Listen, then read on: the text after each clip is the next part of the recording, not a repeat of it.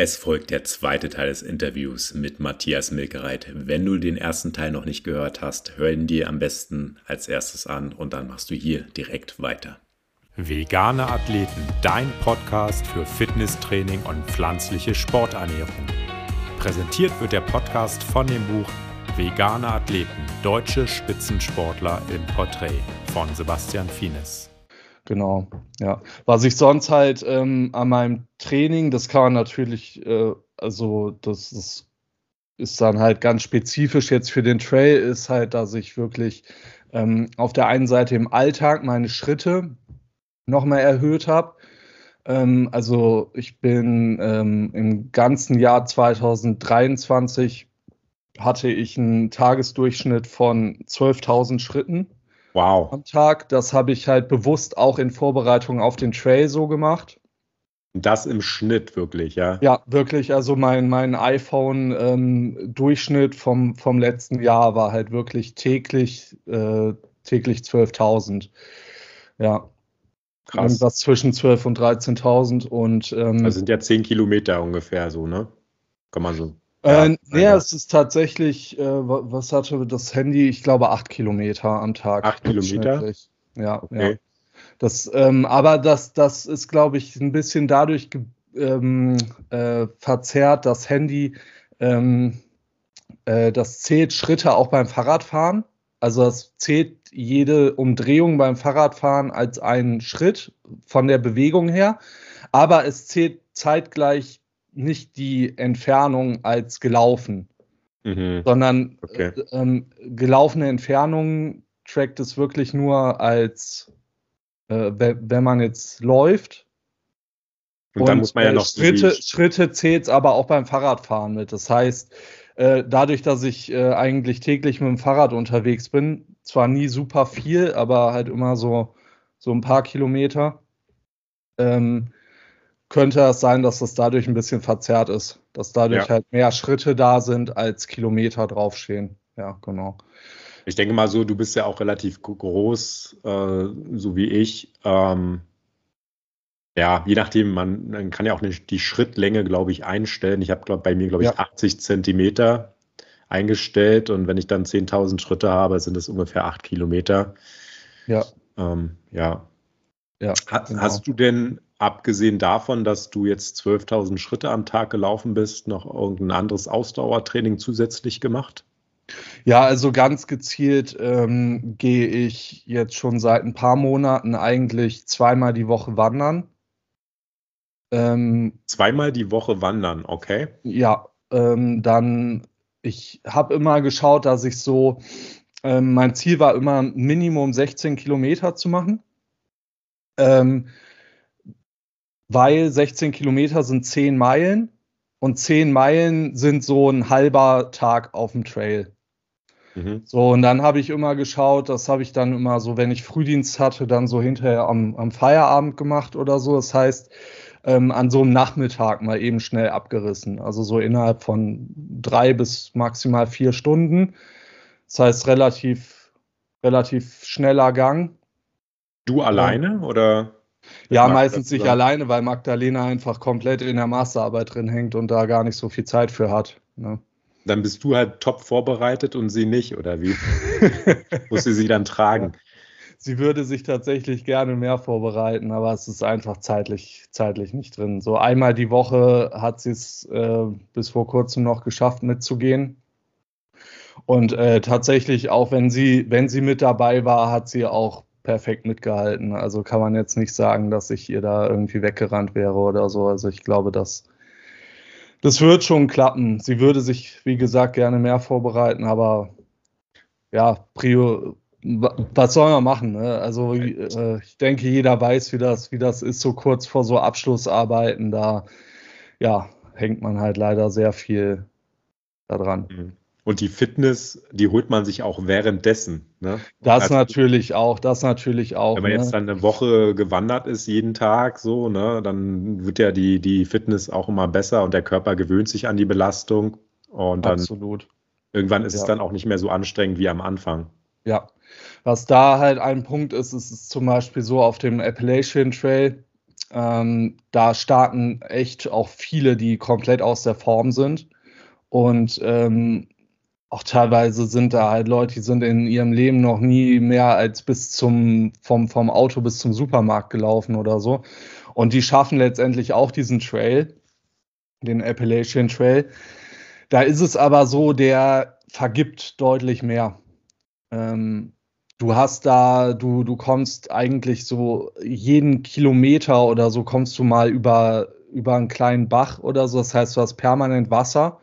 Ähm, du kommst alle drei Tage oder so, also je nachdem natürlich, wie lang jetzt dann die Strecken sind, die du machst, aber du kommst relativ einfach ähm, in Städte, weil du relativ oft irgendwo an, an Straßen kommst, von denen du aus irgendwie ähm, halt trampen kannst, dann in die, in die Stadt und so. Das heißt, auch wenn du da mal nur, ich sag mal, selbst wenn du da nur fünf oder, oder äh, acht Meilen am Anfang schaffst, ähm, schaffst du es trotzdem, ähm, ja, also du, du kannst halt dort auch kürzere Tage machen. Kannst halt dort auch einfach, selbst wenn du, wenn du nicht so fit bist, kannst du dort einfach ja auch nur sechs oder acht Meilen am Anfang machen und ähm, kommst halt trotzdem damit zurecht. Auf dem Pacific Crest Trail ist es halt jetzt so, wo wir jetzt hingehen. Der startet in der kalifornischen Wüste ähm, und da sind die Strecken zwischen Wasserversorgungspunkten teilweise 20 Meilen lang. Das heißt, du musst schon von Anfang an eigentlich in der Lage sein, Minimum 20 Meilen am Tag zu machen. 36 ähm, weil, Kilometer. Genau ähm, weil du halt sonst gar nicht, so, so, sonst hast du halt kein Wasser. Ja, das ja. ist ja schon fast ein Marathon, den du gehen musst. Äh, also, ja, das ist ja ordentlich. Was hast du denn, bevor wir jetzt tiefer in den Pacific Crest Trail einsteigen, vom Appalachian Trail gelernt, was du jetzt sozusagen umsetzt ähm, im Pacific Crest Trail oder was du vielleicht auch in der Planung und in der Vorbereitung ähm, integriert hast. Ja, also gibt es da irgendwelche Sachen oder die du jetzt gelernt hast aus deiner Erfahrung, die du schon mal gemacht hast, die du jetzt sozusagen umsetzt und weil du das Know-how einfach hast und die Erfahrung gemacht hast? Mhm. Ja, also das Ganze ist natürlich extrem umfangreich, hat unfassbar viele Facetten. Ja. Ähm, einerseits in der, in der Vorbereitung halt dieses ganze organisatorische ähm, Visum besorgen und, und so weiter, ne? Äh, ähm, Reiseplanung und sowas. Das fällt einem natürlich alles beim zweiten Mal deutlich leichter. Ähm, auch was einem jetzt ähm, deutlich leichter fällt oder was man natürlich schon gelernt hat, ist, sich nicht so verrückt zu machen. Ähm, man ist natürlich deutlich entspannter, weil man weiß, man hat das Ganze schon mal irgendwie geschafft und gemacht. Und ähm, ja, man geht einfach deutlich entspannter an die ganze Geschichte. Dann gibt es natürlich den Punkt irgendwie, das ist auch ein riesiges Thema in dieser, ähm, bei, bei dieser Wandergeschichte, ist Thema Ausrüstung. Ähm, da lernt man natürlich auch von jedem, jedes Mal lernt man eigentlich dazu ähm, und, und kann eigentlich permanent, könnte man irgendwas verbessern. Ähm, und dann natürlich halt das, das Wandern, das Laufen selbst. Also wie, wie teile ich meine Tage ein? Wie, ähm, wie kriege ich das hin, dass ich möglichst viele Meilen am Tag mache und so weiter ähm, wie, wie schaffe ich es verletzungsfrei zu bleiben oder, oder halbwegs äh, ähm, körperlich äh, vernünftig da durchzukommen. Es gibt so unfassbar viele Punkte. Ähm, ich weiß, wüsste da jetzt gar nicht, wo ich, wo ich anfangen soll irgendwie. Also ähm, jetzt alleine ähm, der Punkt mit, mit, mit dem Körperlichen. Ähm, fällt mir jetzt zum Beispiel ein, was, was wir damals auf dem Appalachian Trail gelernt haben, ähm, also schmerzhaft lernen mussten, ähm, dass man sich abends wirklich einmal durchdehnen muss, ähm, weil das sonst halt echt fiese Konsequenzen hat. Ähm, das ist jetzt sowas, das macht man jetzt natürlich dann von Anfang an. Ja, also Welche damals, Konsequenzen? Die Konsequenzen sind halt tatsächlich dadurch, dass du diese einseitige Dauerbelastung hast und einfach gehst und gehst und gehst ähm, mit dem schweren Rucksack auf dem Rücken und das halt über, über Stunden, über Tage hinweg, ähm, dass wir wirklich nach irgendwann, ich weiß nicht genau wann es war, vielleicht so nach zwei Wochen oder so, dass ähm, wir nachts solche Schmerzen in den Beinen hatten ähm, und sich wirklich auch die Beine richtig über Nacht, die, die haben sich richtig rangezogen, weil so viel Spannung, also so, so viel einseitige Spannung auf der Muskulatur von den Beinen war, dass man am nächsten Morgen wie in Fötushaltung da lag und, und gar kein Blut mehr in den Beinen hatte, weil, weil, sich, weil der Körper die Beine so rangezogen hat, ja, weil die ganze Muskulatur komplett verhärtet war. Also un, unglaublich. und ähm, da ähm, ja, hat man das dann halt schmerzhaft lernen müssen, wenn, wenn, man sich dann irgendwie, also man musste sich dann da aus dem Zelt quälen und hat erstmal wirklich eine Viertelstunde lang gebraucht, um sich wieder aufzurichten. Mhm. Äh, weil das alles so verkürzt und unter, unter Spannung war, ist man da rumgehumpelt, irgendwie komplett krumm und schief. Also das war echt fürchterlich. Und ähm, als wir dann halt einfach übergegangen sind und gesagt haben, okay, das Erste, was wir machen, wenn wir abends ans Camp kommen, bevor wir noch das Zelt aufbauen, ist, wir dehnen uns erst einmal durch. Und danach ging es halt wirklich deutlich besser. Ja. Was also heißt dehnen? Was, was für Übungen? Ja, dieses äh, klassische, wie man das aus dem Sportunterricht kennt, eigentlich die, ähm, die Beinrückseite ähm, aufzudehnen, also ähm, ne, die, die Fingerspitzen runter zu den Fußspitzen bringen, das, die Beine mal zur Seite ausstellen und dann die mit den Händen Richtung Fußspitze greifen. Das Ganze mal im Sitzen machen, Richtung Fußspitzen greifen und so. Also so einfach halt die Oberschenkelrückseite ähm, genau einmal, einmal aufzudehnen und dadurch halt diese Spannung daraus zu nehmen hat schon extrem viel geholfen. Also ich denke, so ein Punkt, den ich mitnehme vom Appalachian Trail ist, ähm, sich ein bisschen mehr um sich selbst zu kümmern. Fällt schwer auf so einem Trail, weil man ist permanent mit was beschäftigt. Ähm, man stellt sich das manchmal so romantisch vor, aber tatsächlich ist es so, das ist eigentlich harte Arbeit. Ähm, du hast eigentlich auch jeden Tag den gleichen Ablauf und es ist eigentlich auch echt durchgetaktet, weil sonst kommst du nicht voran. Mhm. Ähm, aufstehen, Zelt abbauen, loslaufen, ähm, Pause machen, frühstücken, weiterlaufen, Wasser suchen, weiterlaufen, ähm, Camp suchen, aufbauen und dann wird es schon dunkel, schnell noch kochen, essen rein, schlafen gehen. Und dann geht da leider sehr oft drin verloren, dass man sich dann eigentlich noch so ein bisschen um sich kümmern sollte und vielleicht noch so ein bisschen mit dem Korkball seine Füße ausrollen sollte eigentlich am besten und noch so ein bisschen die Oberschenkel, also noch so ein bisschen durchdehnen sollte. Ja, abgesehen von der und, Rückseite solltest du auf jeden Fall auch die Vorderseite dehnen, um die Spannung vom Knie zu nehmen und ähm, die Wadenmuskulatur. Also Beinrückseite, Oberschenkel genau, Waden haben wir auch erwähnt. Ja, genau. Was ähm, auch ähm, gar nicht so unwichtig ist, was wir dann auch mehr machen müssen, ist dann nochmal so ein bisschen Mobilisation für die Wirbelsäule zu machen, ähm, weil man halt permanent den ganzen Tag, man, man bewegt eigentlich den Rücken viel weniger als im normalen Alltag.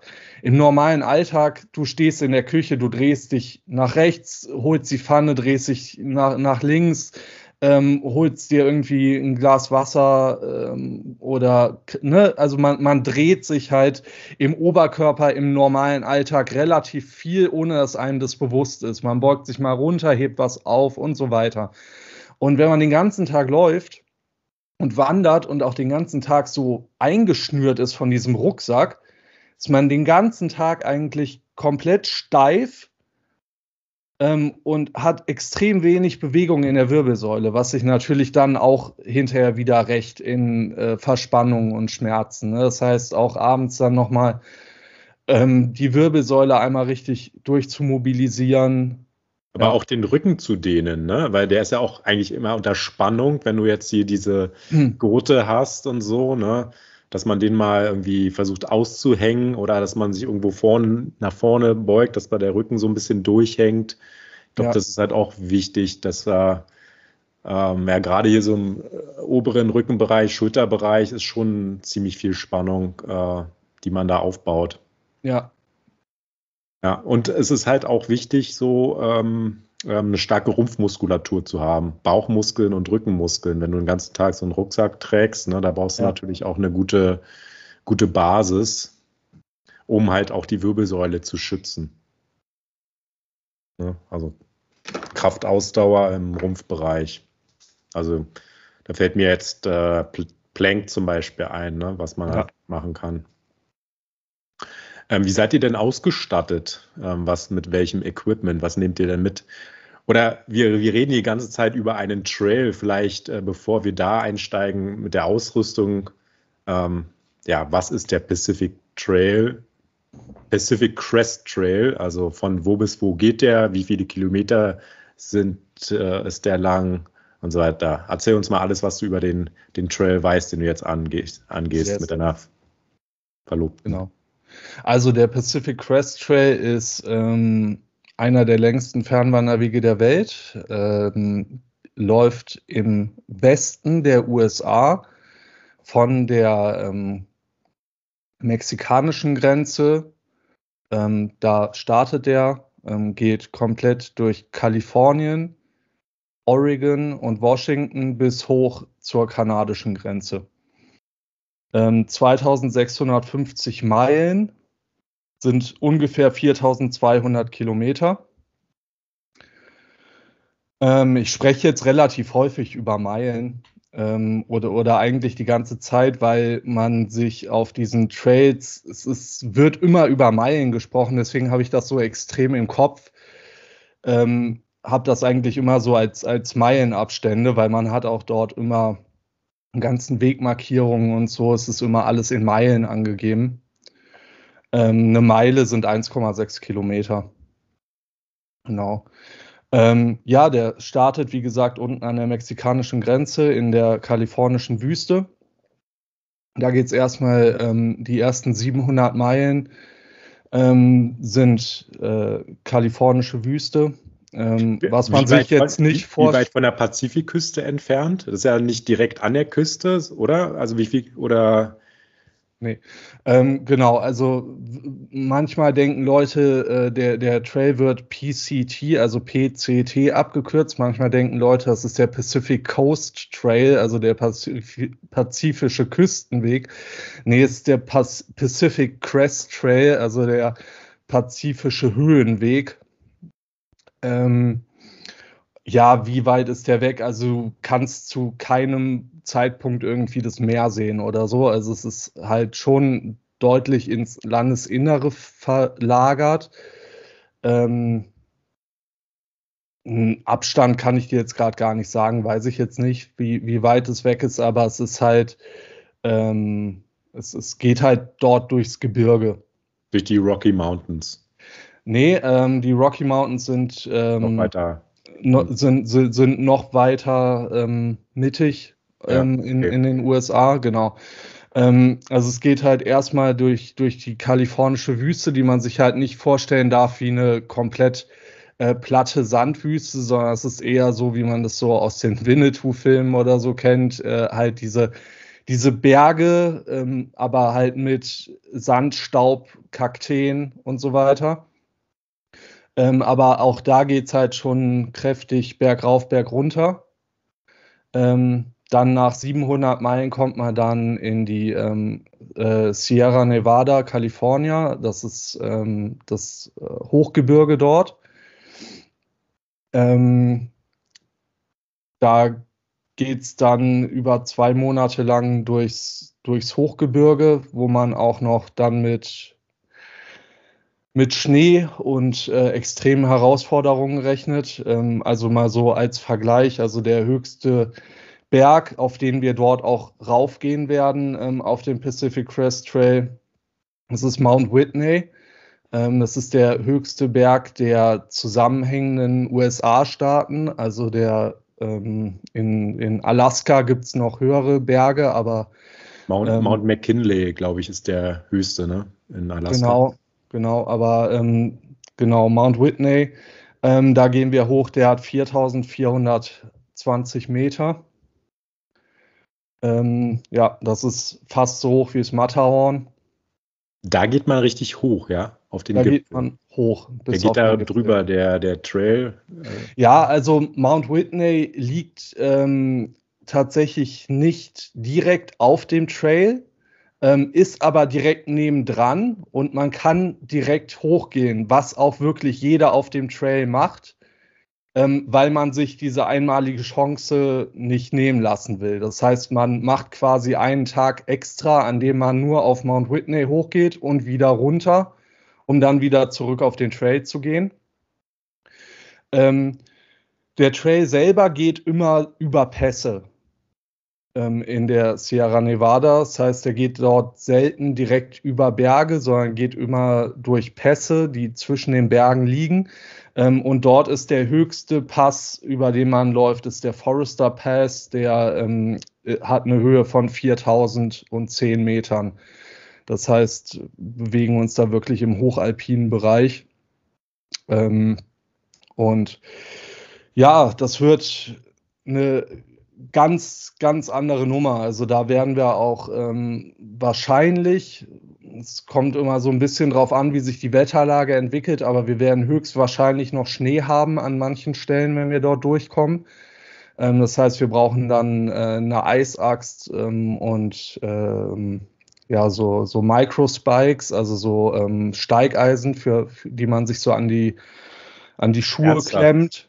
Also so, so äh, wie so Eisklettern oder was? Nee, also die Eisaxt ist, ähm, ist ein Sicherheitstool, die bewahrt dich quasi davor, ähm, die, die ist quasi so ein, so ein Rettungstool, ähm, wenn man abstürzen sollte. Also wenn du, wenn du anfangen solltest, den Berg runter zu rutschen oder so, dann ist die Eisaxt dafür gemacht, dass du dich damit festhalten kannst. Also du haust du dann sozusagen rein irgendwo. Genau, also du, du läufst ähm, an, an gefährlichen Pässen oder an, an, an gefährlichen ähm, äh, Hängen, die mit Schnee bedeckt sind. Ähm, da läufst du mit deiner Eisaxt in der Hand. Ähm, und ähm, wenn du dann halt rutschen und fallen solltest, dann kannst du halt die Eisaxt ähm, nehmen und die halt in den Schnee hauen und dich daran festhalten, um dann halt zum Stillstand zu kommen. Mhm. Genau, dafür, dafür ist sie da, ja. Man muss sich halt dann nur festhalten, bis die Rettung kommt. genau.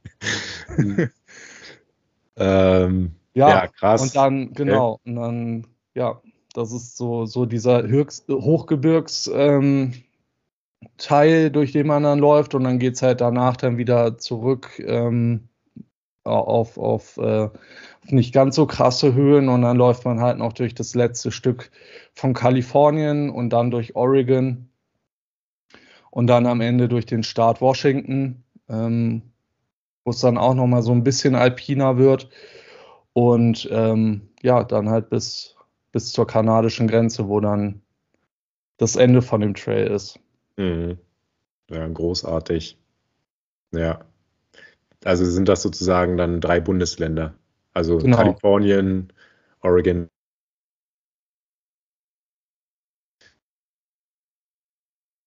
Durch die gesamte USA. Laufen denen auch welche anders herum oder immer so ja. von andersrum? Genau, genau. Man, man kann den auch andersrum laufen. Man kann auch äh, von, ähm, von Norden nach Süden gehen. Die, ähm, da, da muss man dann entsprechend ein anderes Zeitfenster ähm, nehmen. Da die Leute starten dann im Sommer. Ähm, die starten im Juli und ähm, Juni, Juli. Nee, ich glaube eher Juli. Und ähm, genau, laufen dann halt nach Süden. Mhm. Also die Jahreszeit, in der ihr jetzt startet, wann, wann geht es denn genau los? Ähm, unser, Start, unser Startdatum ist der 14. April. Ja. Und das ist ja. auch so festgelegt, dass man den dann starten sollte oder wie? Also ähm, so in der Zeit? Ja, also es ist so, für den Pacific Crest Trail braucht man ähm, eine sogenannte Through Hiking Permit, wenn man den komplett durchwandern will. Das heißt, man braucht eine Genehmigung. Ähm, weil man ähm, durch äh, extrem viele Nationalparks läuft und so. Ähm, man müsste rein theoretisch ähm, sich, ich weiß gar nicht wie viele, aber wirklich Dutzende ähm, äh, Einzelgenehmigungen besorgen, um durch jeden einzelnen ähm, Nationalpark zu laufen. Ähm, und um das nicht machen zu müssen, wird, werden jedes Jahr ähm, diese, ähm, diese Pacific Crest Trail Genehmigungen vergeben. Ähm, umso, die, diese Genehmigungen sind aber begrenzt. Davon werden ähm, pro Starttag nur 50 Stück rausgegeben, ähm, um so ein bisschen ähm, ja, das in Schach zu halten, dass da nicht zu viele Leute unterwegs sind. Ähm, das, ist, ähm, das wird vergeben an einem Tag im November, immer im Vorjahr. Ähm, da muss man dann sich einwählen, da kommt man in so eine digitale Warteschlange. Man kriegt dann so ein, ähm, so ein Zeitfenster zugewiesen, in dem man sich dann einwählen kann in dieses Programm, in diesen Kalender. Und dann ähm, hat man halt entweder Glück und man hat eine sehr frühe Zeit, zu der man diesen Termin bekommt, in dem man sich in den Kalender reinwählen darf, damit halt noch nicht, da sind dann noch nicht so viele Termine vergeben. Und ähm, dann kann man sich halt quasi da seinen Wunschtermin aussuchen, sofern da noch was frei ist. Ähm, Starttermine werden vergeben vom 1. März bis zum ähm, letzten Mai, glaube ich. Ähm, ja, Mai, genau. Der beliebteste Termin ist der 15. April, weil der einfach am besten auskommt ähm, mit, ähm, ja, mit, mit allen Bedingungen, was so die, den Schnee in, den, in der Sierra Nevada angeht, was die Hitze in der Wüste angeht und so weiter. 15. April wird immer so gesagt, ist so der, der perfekte Tag. Und ähm, wir hatten halt Glück, sind sehr früh ins System gekommen an diesem Tag, wo die vergeben wurden und äh, haben halt den 14. April bekommen. Genau. Aber müssen dann tatsächlich auch an dem Tag dann starten. Das mhm. wird auch, ähm, also da steht jetzt nicht jemand und kontrolliert, aber es kann sein, dass man kontrolliert wird.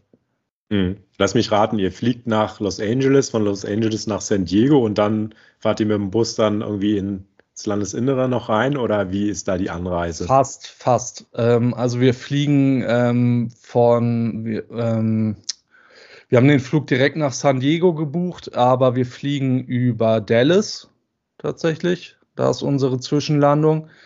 Ähm, genau, San Diego. Ähm, von San Diego aus geht es dann, da haben wir dann die erste Nacht in einem Motel einfach, weil wir relativ spät abends erst dort ankommen. Ich glaube, erst 21 Uhr oder so kommt unser Flieger dort an. Das, dann sind wir die erste Nacht im Hotel. Und dann geht es danach zu sogenannten Trail Angels in San Diego. Das sind ähm, Leute, die, ähm, ist ein altes Ehepaar, ähm, die haben selber den Trail gewandert ähm, sind ähm, auch in dieser Pacific Crest Trail Organisation mit verbandelt und so weiter. Und die lassen ähm, Wanderer bei sich zu Hause quasi im Garten campen und helfen denen, ähm, so ihre äh, ersten, ähm, ja, ihren Start so zu organisieren und so.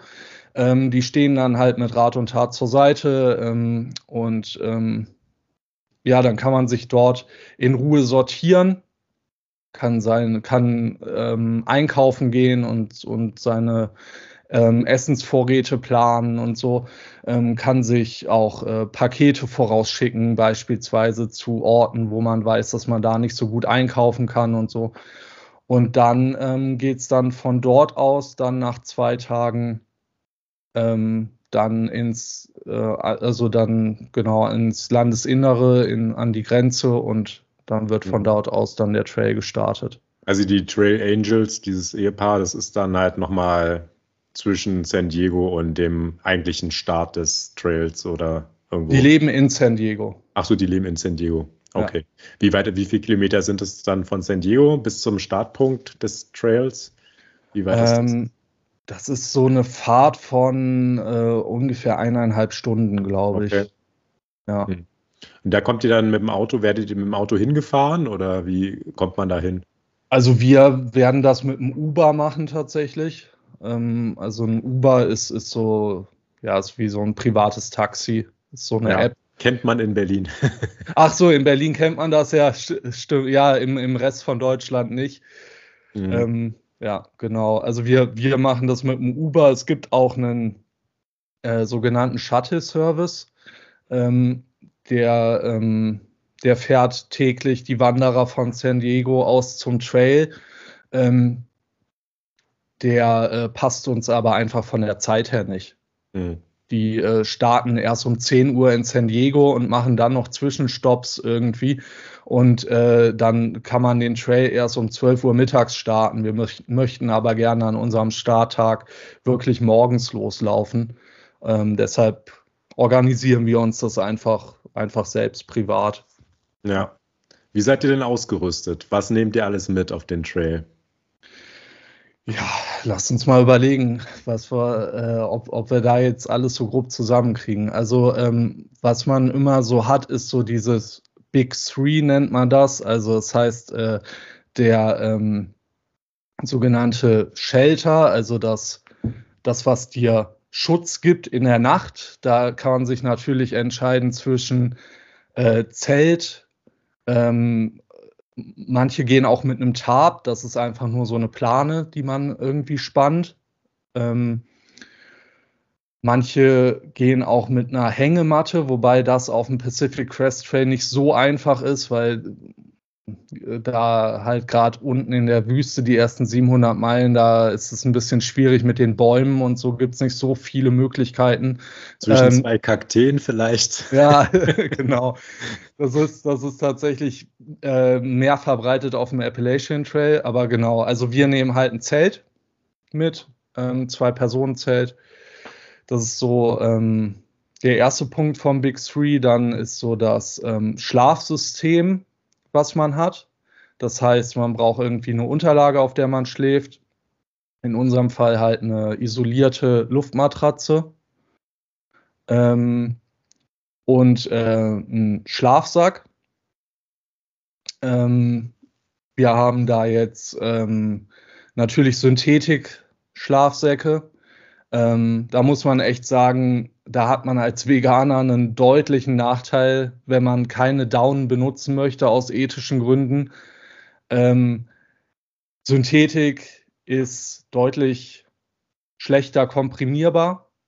Das heißt, der Schlafsack ist größer im Rucksack, nimmt mehr Platz ein und ist auch immer schwerer.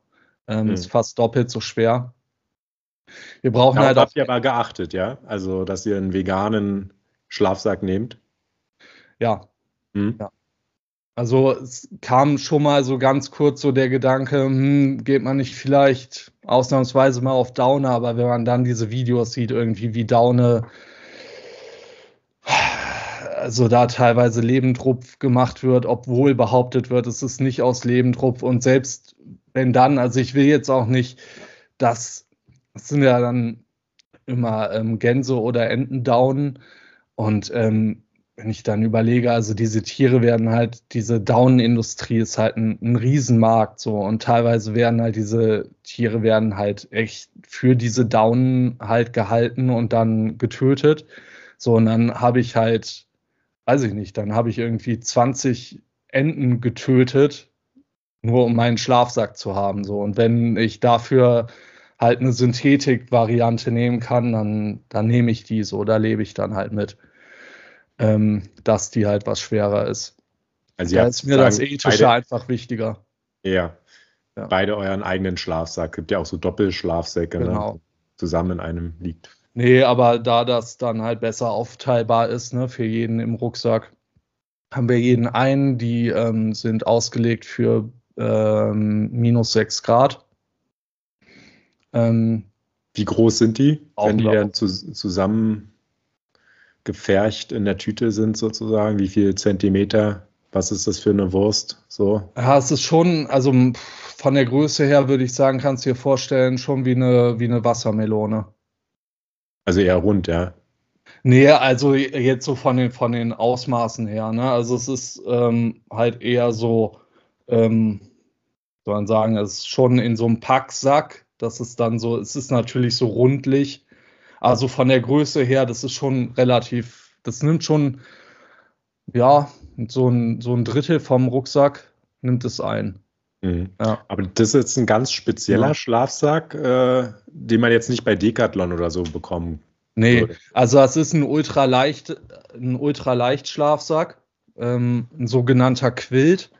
Ähm, das heißt, der, äh, der spart Gewicht, indem der keine Kapuze und keine Rückseite hat. Das ist quasi wie eine Decke ähm, aus Schlafsackmaterial mit einer ähm, Fußbox, die du zumachen kannst, um da deine Füße reinzustecken.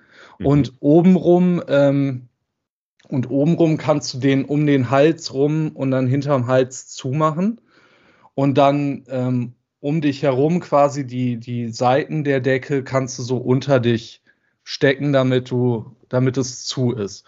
Der Gedanke dahinter ist, du sparst dir ähm, so ungefähr ein Drittel vom Gewicht, dadurch, dass die Kapuze und ähm, die ganze Rückenseite quasi wegfällt an Material und das macht man, weil man halt sagt, man liegt in einem Schlafsack eh auf der Isolation und es ist nicht ähm, zu kalt. Und, und, und, und, man drückt es dann zusammen und dadurch, dass es zusammengedrückt wird, hast du gar keine Isolationskraft mehr. Das heißt, das ist eh vergeudet. Ähm, und, ja. die, und die Wärme von unten, die gibt dir deine Isomatte. Okay. Das heißt, du brauchst wirklich eine sehr gute Isomatte mit ja. einem hohen äh, Isolationswert, ähm, die wir uns jetzt auch echt nochmal extra gekauft haben. Also noch, noch mal neue mit einem deutlich höheren Isolationswert. Die haben dann innen drin auch wirklich so reflektierende Folie und so. Ähm, also es ist echt, ähm, ja, steckt super viel Technik hinter. Ähm, und äh, die, ähm, ja, die strahlen wirklich deine Körperwärme zurück. Und dann, ähm, genau, kriegst du halt dadurch dann, dann die Wärme, ja. Ja. Okay, und die Isomatte wird zusammengerollt oder zusammengefaltet? Die wird, ja, kann man, kann man machen, wie man möchte. Geht eigentlich. beides, ja. Ja. Ja. Und das, das hängt ihr, macht ihr das in den Rucksack rein oder hängt ihr das draußen dran? Oder? Nee, wir machen wirklich alles, was äh, eigentlich machen wir alles ähm, in den Rucksack rein, weil wenn du irgendwas außen baumeln hast, das ist super nervtötend und das ähm, nervt auch so ein bisschen so oder, oder stört auch so ein bisschen so das Gleichgewicht immer, ne? Ja, man kann es ja also nicht, nicht, nicht dran baumeln, sondern sozusagen außerhalb, aber dann sozusagen den, die, die Schnalle ähm, drüber. Weißt du, was ich meine? Das ja, ja, ja, ja, ver verstehe ich schon, ja, ja, ja. Aber es macht halt Sinn, so viel wie möglich oder möglichst alles in den Rucksack kompakt, so nah wie möglich an den Rücken ranzubringen. Ähm, auch für, für, den, äh, für den Schwerpunkt mhm. von dem Ganzen. Je mhm. näher du alles, alles, was irgendwie Gewicht hat, Richtung Körpermitte irgendwie bringst, ähm, umso angenehmer ist es einfach, das zu tragen. Ja. ja. Das war der zweite Teil mit dem Interview mit Matthias Milgereit. Der dritte Teil folgt sogleich. Das war der Podcast Vegane Athleten, dein Podcast für Fitnesstraining und pflanzliche Sporternährung. Präsentiert von dem Buch Vegane Athleten Deutsche Spitzensportler im Porträt von Sebastian Fienes. Mehr Infos findest du auf veganeathleten.com.